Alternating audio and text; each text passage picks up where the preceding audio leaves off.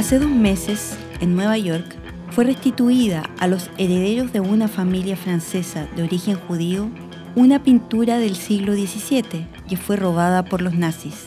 Estuvo en Santiago desde 1952 y solo cuando viajó a una subasta a Nueva York en 2017 se supo que era parte de las obras de arte confiscadas a los judíos durante la Segunda Guerra Mundial. Sábado reconstituyó su historia y las querellas cruzadas que ha provocado este caso. Hola, soy la periodista Carola Solari y les relataré el artículo Todas las vidas de un cuadro robado, publicado en revista Sábado, el 27 de julio del 2019.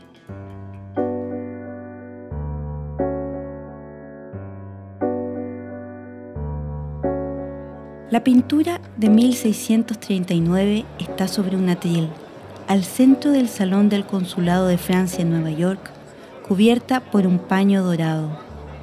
Es el 1 de abril de 2019 y a su alrededor se agolpan el ministro de Asuntos Exteriores de Francia, el fiscal del Distrito Sur de Nueva York, el presidente para América de la Casa de Subastas Christie's, representantes del FBI y de la comunidad judía.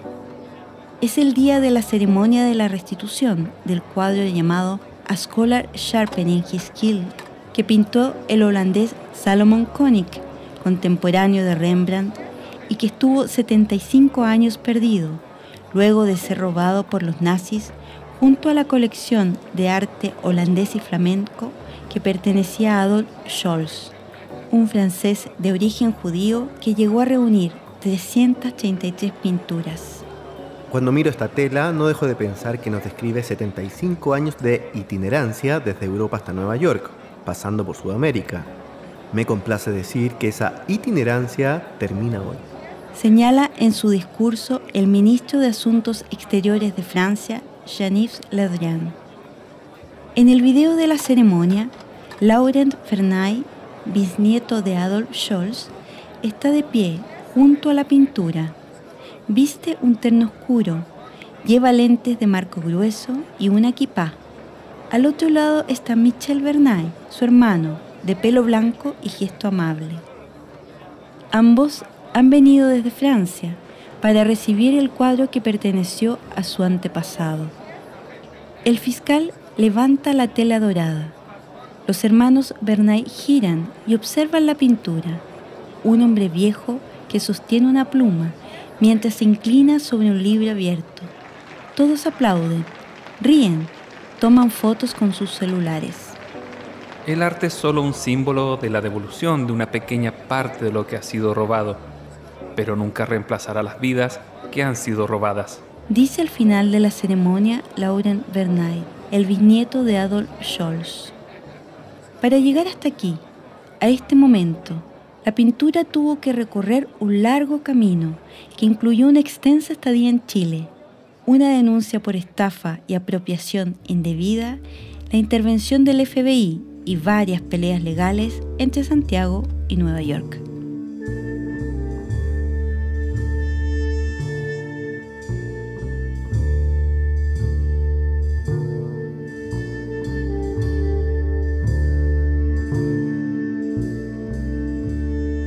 Noviembre de 2017, la pintura de Salomon Koenig estuvo en Santiago, en un departamento de la comuna de Las Condes. Pertenecía a Renate Stein, de 77 años, que la había heredado de su padre, el empresario Guillermo Stein Moring, quien a su vez la había comprado en 1952 en Múnich. Esta obra ha estado en mi familia desde 1952, por más de 66 años. Yo la recibí por testamento de mi padre y mi posesión legal fue conferida mediante posesión efectiva en 1988. Señala Renate Stein en la denuncia por estafa que presentó ante la Bridema, la Brigada Investigadoras de Delitos contra el Medio Ambiente y Patrimonio Cultural de la PDI.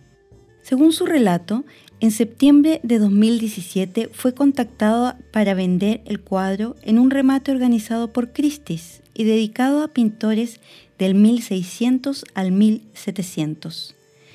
Este tendría lugar en abril de 2018 en Nueva York y quien la invitaba a participar era Denise Ratinoff, martillera y agente de comercio de arte, quien es directora de Christie's en Chile. Ella sabía que el cuadro de Koning era muy cotizado y según me manifestó, este era el mejor momento para venderlo, por el interés de adquirir obras holandesas de la época del 1600. Describe Renate Stein en su declaración. Renate Stein y Denise Ratinoff se conocen desde hace 10 años, puesto que la gente de arte le ayudó a vender una joya que Renate Stein había heredado. En 2009, ella tomó contacto con Christie's, con el objetivo de vender un anillo valorizado en una suma cercana a 40 mil dólares, el cual fue consignado para su venta a través de Christie's. Asimismo, en 2013, conocí a su hermano, que contrató a Christie's para subastar una pintura del maestro Karachi, que se vendió ese año en subasta pública en Nueva York en 3 millones de dólares. Describe Denis Ratinoff en la denuncia por obstrucción a la justicia contra quien resulte responsable y que presentó ante la Fiscalía Centro Norte. En ese documento, Denis Ratinoff señala que en noviembre de 2017 hizo las gestiones requeridas por Renate Stein para la consignación de la pintura de Salomon Koenig con un avalúo provisional estimado entre 40 y 60 mil dólares. Fue así como el 30 de noviembre de 2017, la pintura de Salomon Koenig pasó por aduana y se embarcó en un vuelo rumbo a Nueva York.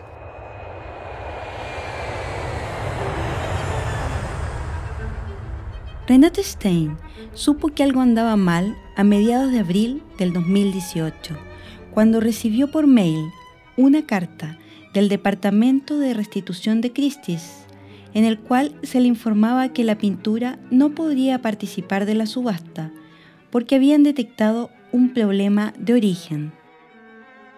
Lamento escribirle para confirmarle que la hemos debido retirar del lote para efectos de llevar a cabo investigaciones adicionales relativas a nuestra preocupación sobre su procedencia vinculada a la era nazi. Se lee en esa carta.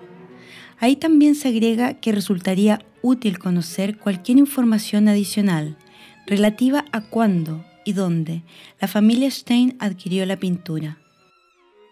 Renate Stein envió, a modo de respuesta, una copia del documento amarillento, escrito en alemán, que certifica la compra del cuadro en 1952 en Múnich por un valor de 4.500 marcos alemanes.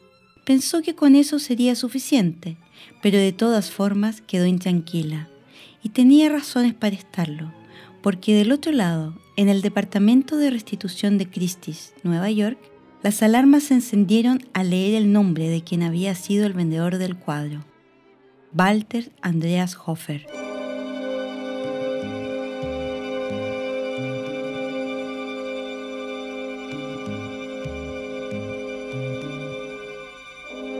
¿Quién es Walter Andreas Hofer?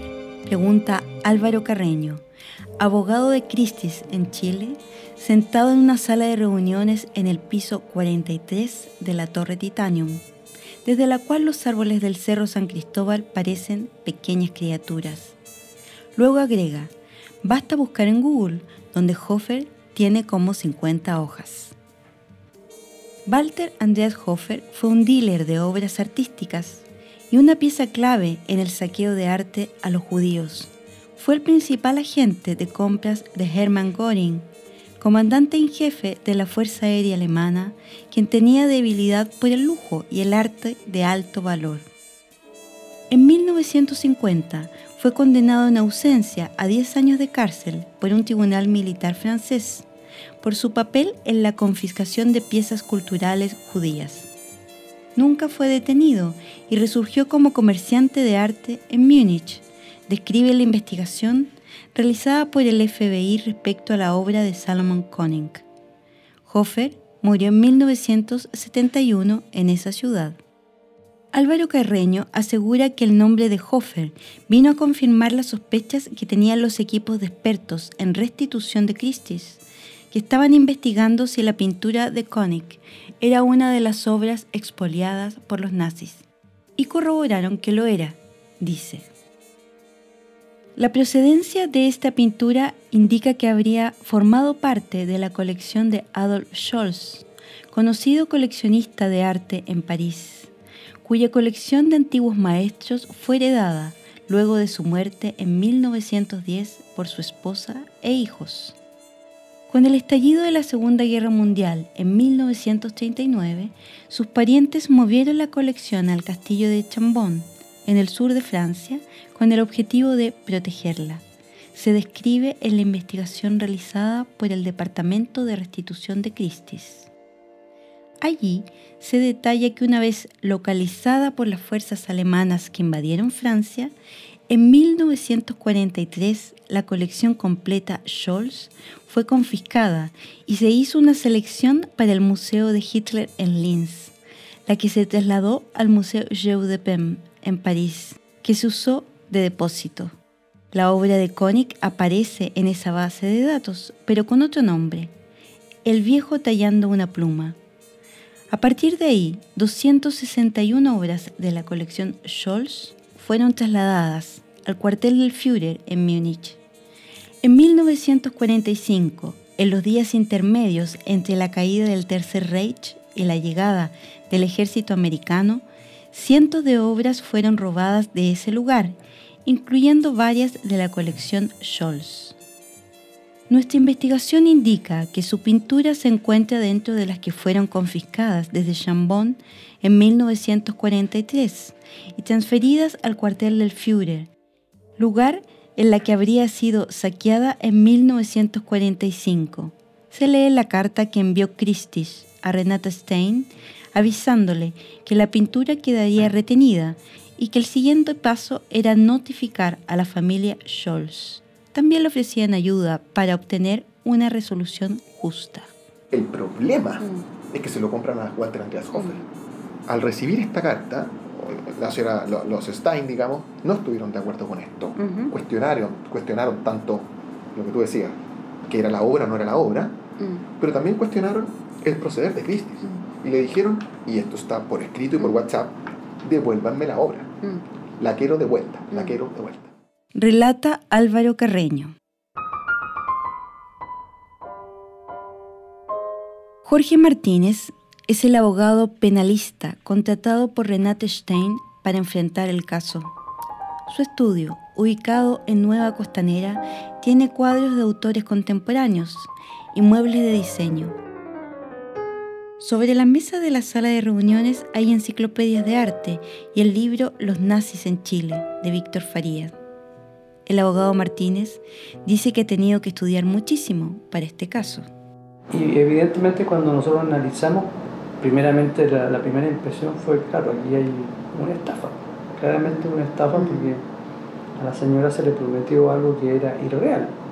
¿Por qué, ¿Por qué es algo irreal? Porque se supone que las casas de subasta, que conocen las leyes, los tratados internacionales, especialmente el Tratado de la UNESCO, han firmado acuerdos de ético para evitar el tráfico ilícito de obras de arte. Y normalmente las casas de subasta, que son todas las más grandes. Sotheby's y Christie's, saben y conocen las obras que están en las listas buscadas. Entonces, evidentemente que para la representante de Christie's, Denis Ratinov, mm. en Chile, decir de que no conocía el origen de la obra es Christie's y su representante en Chile sí sabían todo y cada una de las obras que están buscadas de hace mucho tiempo. Dice Jorge Martínez, tomando un té con galletas.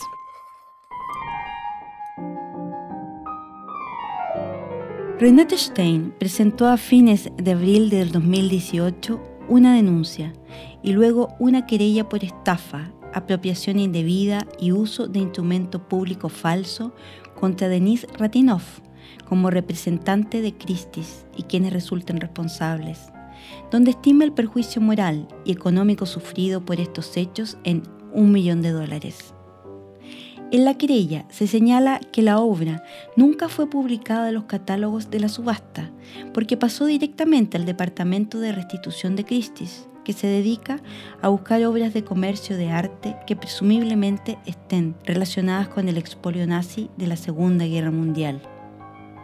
Como parte de la argumentación, se indica que Ratinov A sabiendas de la búsqueda internacional, las recompensas que se generan y en conocimiento de que Nueva York es una jurisdicción con marcada presencia de origen hebreo, engañó a doña Renate para sacar del país la obra y facilitar su restitución. Álvaro Carreño, el abogado de Christie's en Chile, toma un vaso de agua antes de contestar. Sobre el supuesto conocimiento previo que habría tenido Ratinov de que el cuadro de Koenig era una obra expoliada por los nazis, dice. Aquí supera bajo la base de la buena fe. Eh, Denis, como no es la persona que finalmente determina ni la originalidad, ni tampoco evalúa el origen ni nada, deja que esas preguntas las haga Christie's Nueva York. De hecho, es más, el contrato se suscribe con Christie's Nueva York.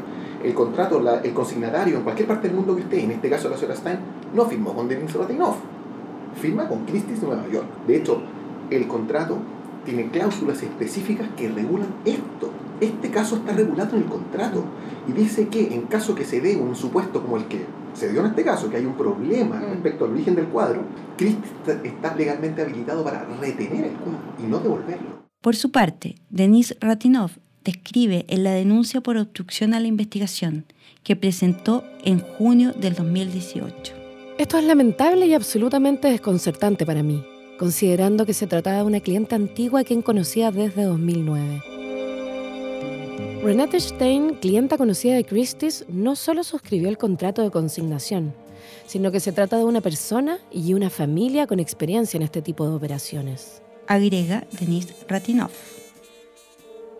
Por mail, Christie's Nueva York explica que es parte de la rutina de Christie's antes de las subastas que las pinturas sean revisadas por los equipos de los departamentos de restitución y de Old Master, especialistas en arte del 1600 y 1700.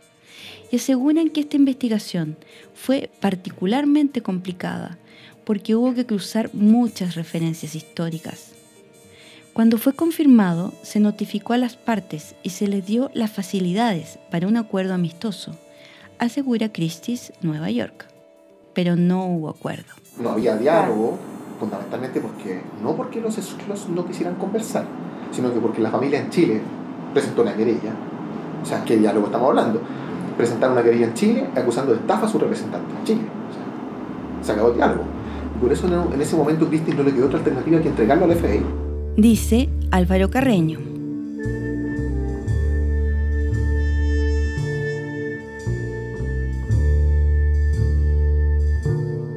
Michel Bernay vive en Francia y es bisnieto de Adolf Scholz. Dice que sabe muy poco de su antepasado, pero que fue una grata sorpresa enterarse de que habían encontrado el cuadro de Salomon Koenig. No me extrañó tanto que haya estado 60 años en Chile, porque muchos nazis se fueron a Sudamérica, pero eso no es lo importante. Podría haber aparecido en cualquier ciudad del mundo, responde por escrito a sábado.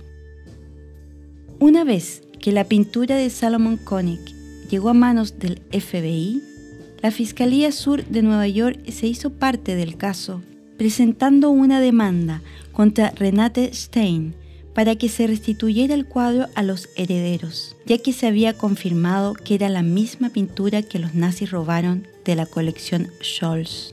Uno tiene que ser consciente de que, en este caso, mi cliente es una persona de 75 años y le asustó mucho que un fiscal de Estados Unidos estuviese llamándola y diciéndole a su abogado que ella estaba implicado en un tráfico de arte.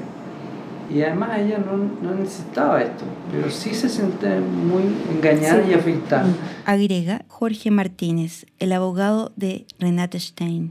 Y estuvimos negociando hasta noviembre, 12 de octubre, septiembre, octubre, noviembre, y le demostramos a los americanos de esta pintura respecto de la señora Stein no tenía un origen intelectual porque ella cuando tenía esa pintura de a Chile cuando tenía 8 años, ella tenía 8 años de era una pintura que había estado siempre en la colección de la familia, que nunca conoció y, que, y reclamamos respecto del origen por esta diferencia que hay entre lo que se buscaba y lo que es.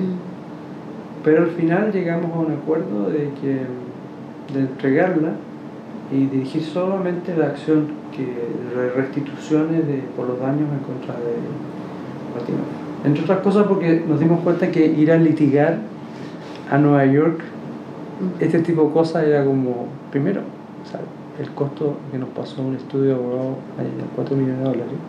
En ese acuerdo se establece que Renate Stein autorice su devolución a los herederos Scholz, pero no tiene efecto alguno.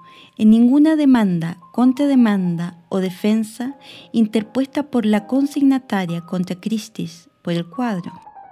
De hecho, aquí en Chile, el fiscal Marcelo Cabrera de la Fiscalía Centro Norte sigue adelante con la investigación de la denuncia y la querella por estafa y uso malicioso de instrumento público presentada por Renate Stein y también la denuncia y querella por obstrucción a la investigación que presentó Denis Ratinov. Esto porque en agosto de 2018, Denis Ratinov presentó la denuncia por obstrucción a la investigación. Ahí, ella argumenta que la contraparte presentó datos falsos para configurar el delito de estafa del que la acusan.